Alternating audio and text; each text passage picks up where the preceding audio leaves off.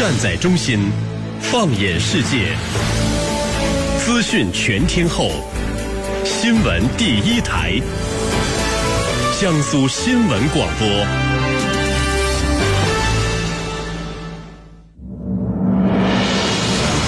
你听到的不仅是兵器，更有背后的战略风云；你听到的不仅是军情，更有其中的大国博弈。主持人深度互动，评论员独到点评，尽在军情观察。江苏新闻广播、扬子晚报联合打造。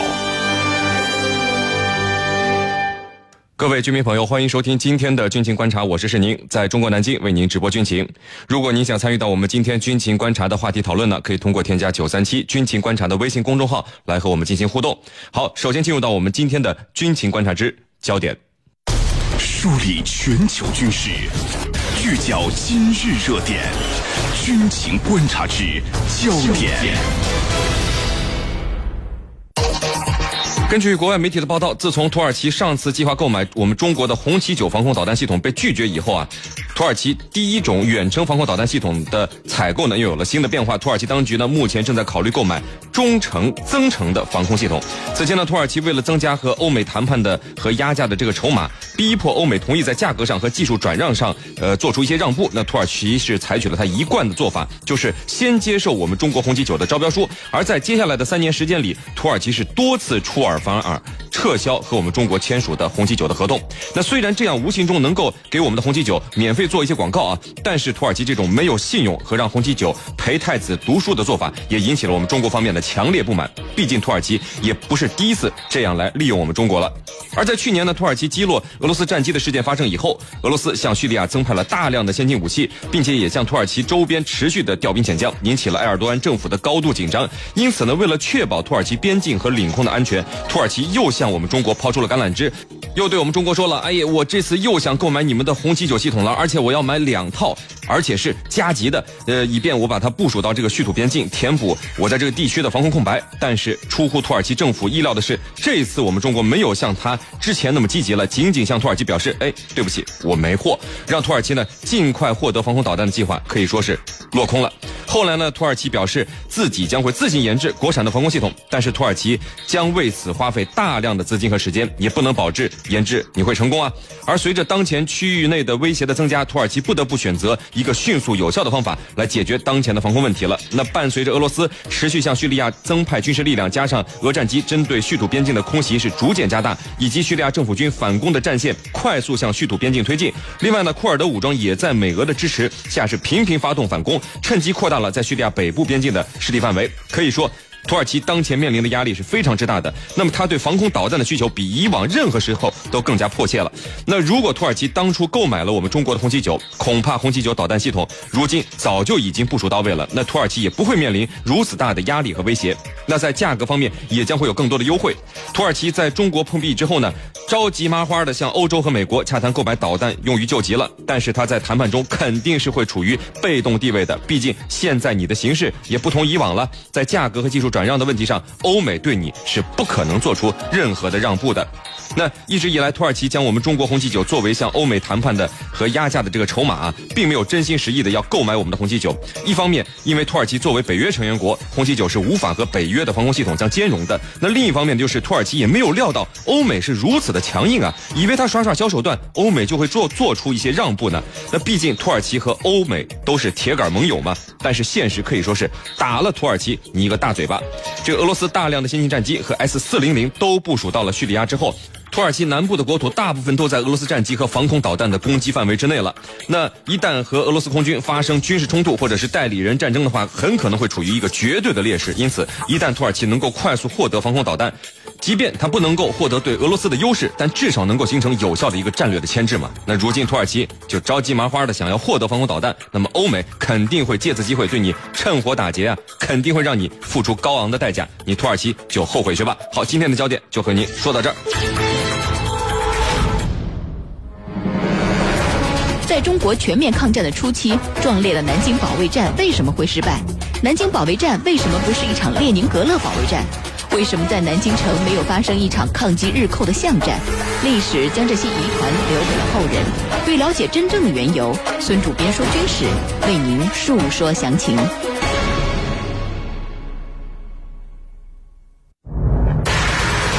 穿越历史风云，挖掘战争背后的故事。军情观察之孙主编说军事。听众朋友，大家好，欢迎收听孙主编说军事，我是扬子晚报军事专刊环球博览的主编孙小伟。今天我给大家继续讲述壮烈南京保卫战，更是输在了决策的故事。日军第六师团第四十七联队的战士，乡土部队奋战史中写道：“挡住了日本军不要命的一周夜顽强进攻，敌人也是以全体战死为口号，在拼命奋战，一直打到了最后，要么被日本军的枪弹击中，要么被刺刀刺死。”战壕内的步枪、机枪的弹壳堆积如山，下面横七竖八的躺着无数的尸体。正是在这场中国军叫嚣绝对不败的首都防卫战中，这个战场的中国兵与华北作战时的对手判若两人，勇猛无比。而且他们的狙击技术不可小觑，如蜘蛛网般的纵横交错的阵地，每一个据点都在顽强的战斗。虽然第八十八师挡住了日军的数十次的进攻，但毕竟兵力悬殊，在四万日军的疯狂进攻下，据守雨花台的第八十八师六千多名官兵伤亡殆尽。战至十二日，第二六二旅旅长朱赤。二六四旅旅长高志松，第五二四团团长韩宪元，第五二七团团长李杰，补充旅第一团团长华品章先后阵亡。死守雨花台的十三个步兵营中，战死的营长多达十一名，除了百余名伤兵外，其余官兵全部战死沙场。日军攻下雨花台以后，兵分两路。其中第六师团进攻水西门、中华门，第幺幺四师团进攻中华门城墙、雨花门。当时第七十四军第五十一师和八十八师第五二三团拼死反击日军，面对日军幺五零毫米榴弹炮猛烈的轰击，中国军人不怕牺牲，以血肉之躯抵挡日军的重炮、飞机和坦克。与此同时，光华门、中山门也受到了日军第九师团的反复进攻。当时日军以二百四十毫米重型榴弹炮和幺五零毫米重型加农炮向光华门、中山门发起猛烈的炮击。二百四十毫米榴弹炮炮击所发出的巨响，令整个南京城颤动。重达二百公斤的爆破弹当场把中山门的一间房子夷为。了平地，装备落后的中国军队只能依托古老的城墙进行反击。南京卫戍军副司令官刘兴中将亲自来到了光华门指挥战斗。当时，六十六军第幺五六师教导总队第二团第八十七师一部在光华门一带先后发起了数次的反击，日军第三十六联队第一大队遭到了毁灭性的打击。大队长伊藤善光少佐被击毙，但血肉之躯实在难挡日军的炮击。战斗到十二日下午，光华门、中山门一带的城墙直接被日军的二百四十毫米重炮炸开了三个大缺口。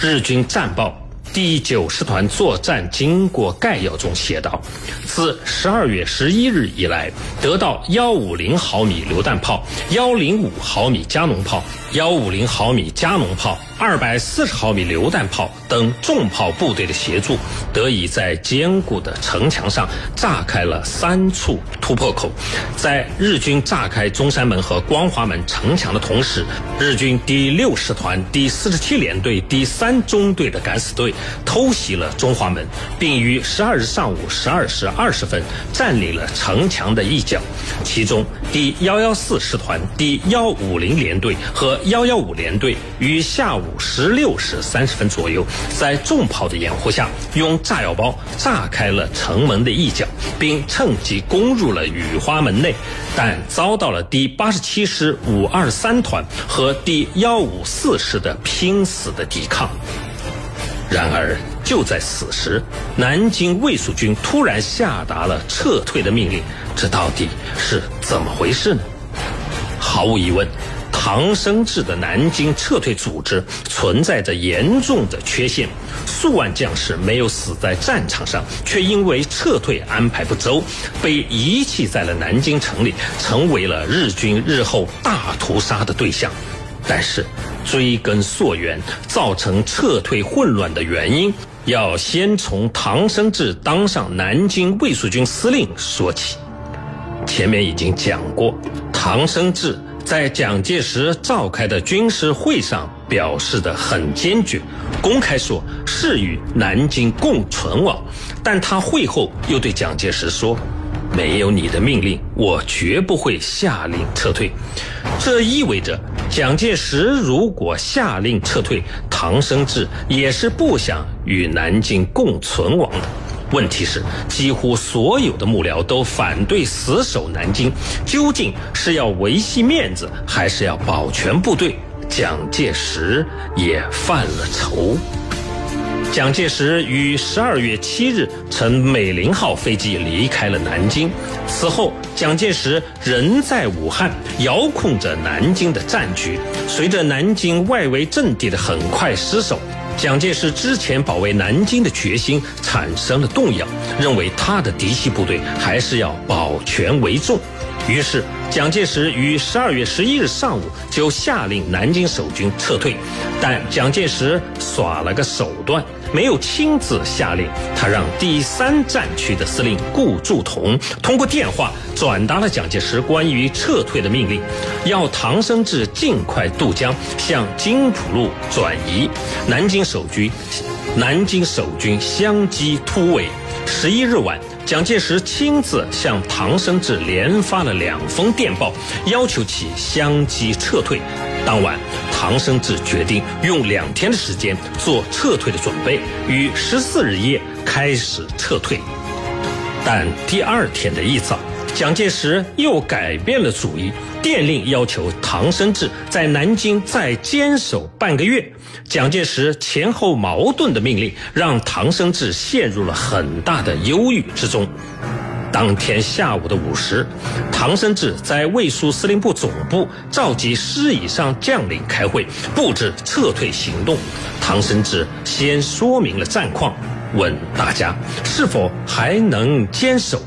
与会的将领无人发言。然后，唐生智出示了蒋介石十一日发的可以相机撤退的电报，问大家该如何决定。也没有人表达反对撤退的意见，于是唐生智让大家都在会议记录簿上签了字，表示对撤退决定的共同负责。然后参谋长周兰分发了参谋处当天凌晨起草的已经油印好的撤退命令和突围计划，人手一份，并决定将撤退的时间提前到了十二日当天晚上十一时。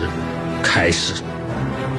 好，今天的孙主编说军事就说到这儿。我是扬子晚报军事专刊环球博览的主编孙小伟，欢迎大家在明天的同一时间相聚 FM 九三七，我将给大家继续讲述精彩的军事故事。